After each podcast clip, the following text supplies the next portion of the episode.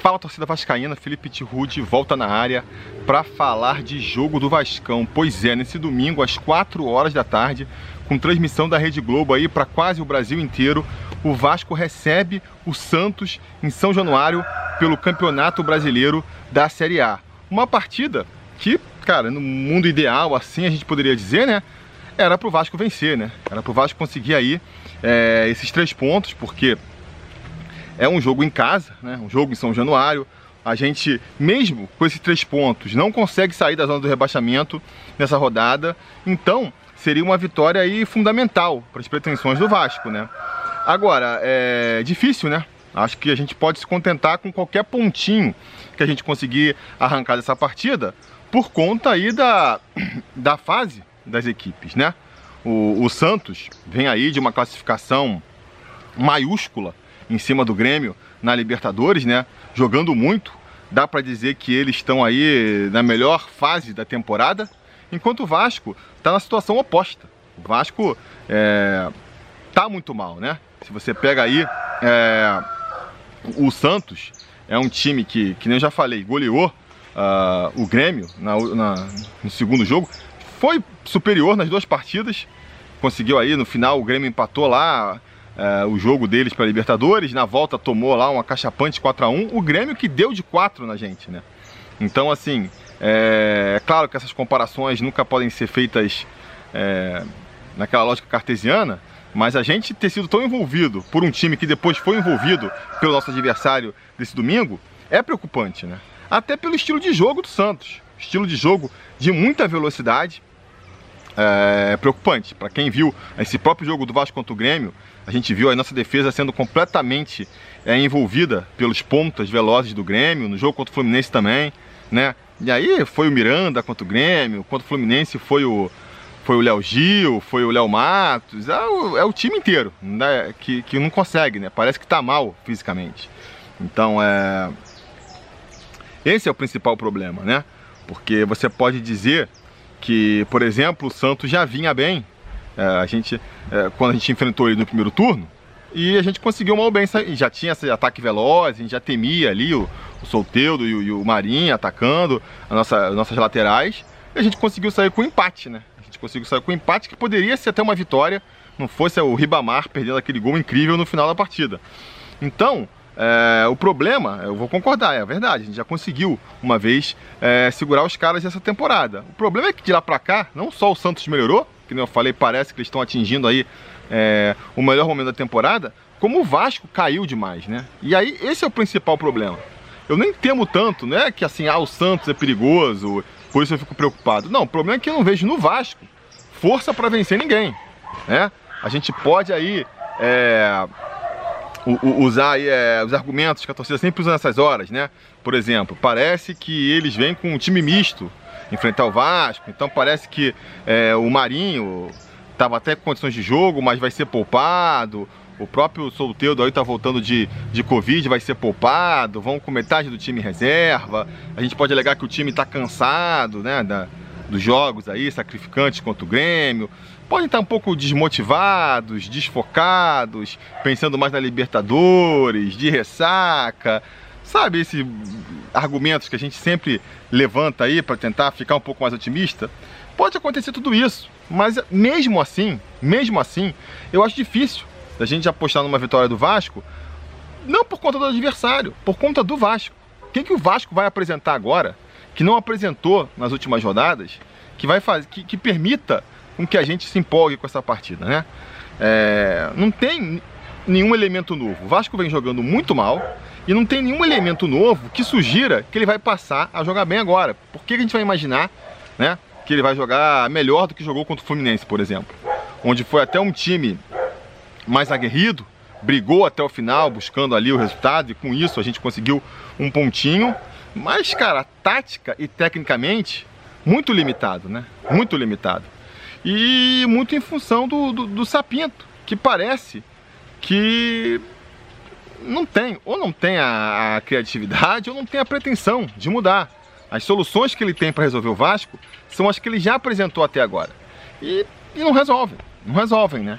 É, até comentei, quando ele perdeu pro Grêmio, lá no, já, já fez substituição no intervalo, mexeu o time no intervalo, botou o Juninho, barrou o, o Castan.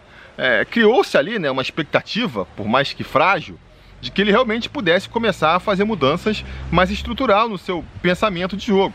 Mas aí veio o jogo contra o Fluminense e a gente viu que não. Né? Ele abriu mão dos três zagueiros? Abriu. Mas para voltar para aquele esquema lá com três pontas, que já não vinha funcionando com o Ramon, da época do Ramon, da época do, do Abel Braga ainda, né? E pior, insistindo com os mesmos jogadores. Ele fechou naquele grupinho de jogadores ali e não, não muda não muda. Vai mudar agora para esse jogo por conta dos desfalques aí, né?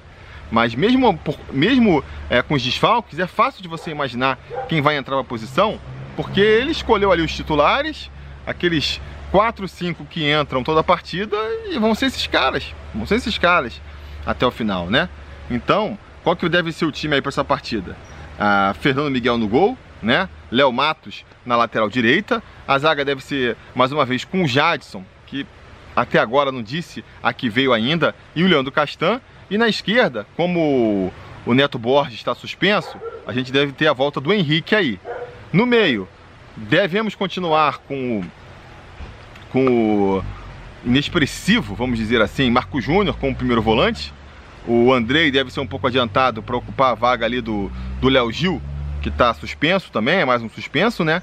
E o Benítez, aí na provavelmente na sua penúltima partida pelo Vasco, fechando o meio. Aí volta aquele esquema com três atacantes, né?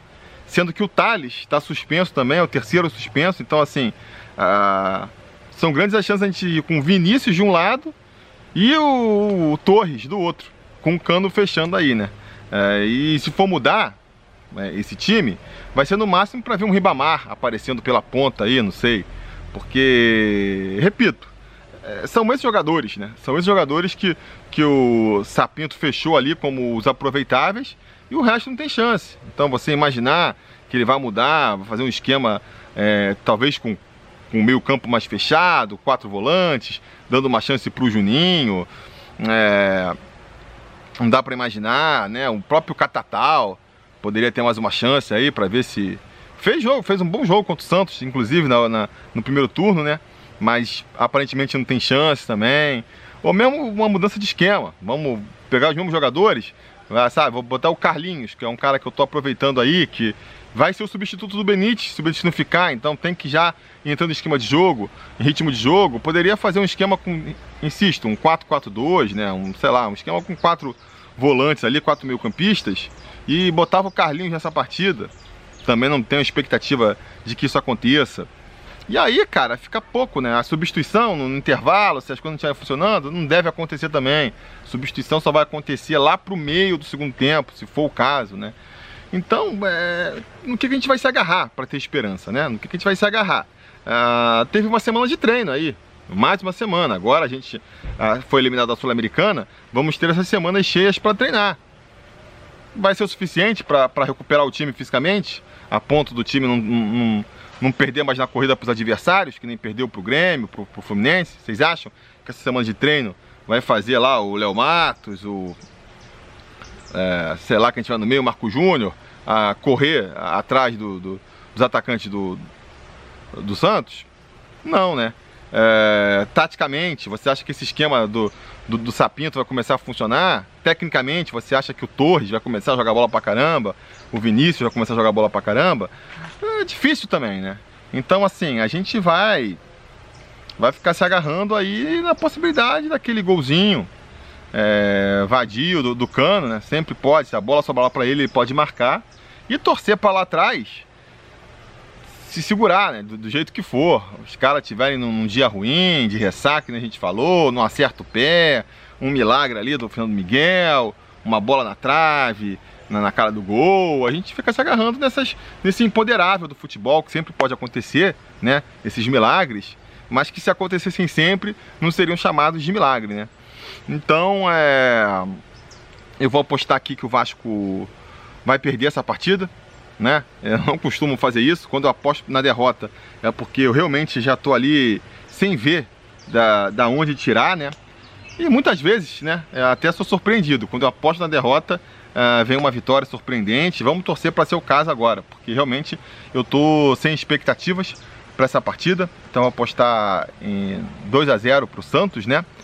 É... E vou ficar aguardando, esperando, né? Esse milagre que eu comentei aí, mas vou ficar esperando, sentado, sentado, porque a, a expectativa de que isso aconteça, para mim, é muito baixa. Beleza? Isso era o que eu tinha para dizer por hoje um pré-jogo rapidinho aqui, né? Até porque, sei lá, se a galera tá com muita cabeça para esse jogo, mas fica aquele pedido de sempre aí para você que assistiu até aqui, né? Deixar o like aí, compartilhar com os amigos, assinar o canal caso não tenha assinado, ligar o sininho de notificações para ser avisado sempre que tiver vídeo novo aqui no canal e voltar mais tarde, porque se tudo der certo e nada der errado, assim que a partida acabar, a gente volta aqui para comentar o resultado. Beleza? Tá combinado? Então tá combinado. A gente vai se falando.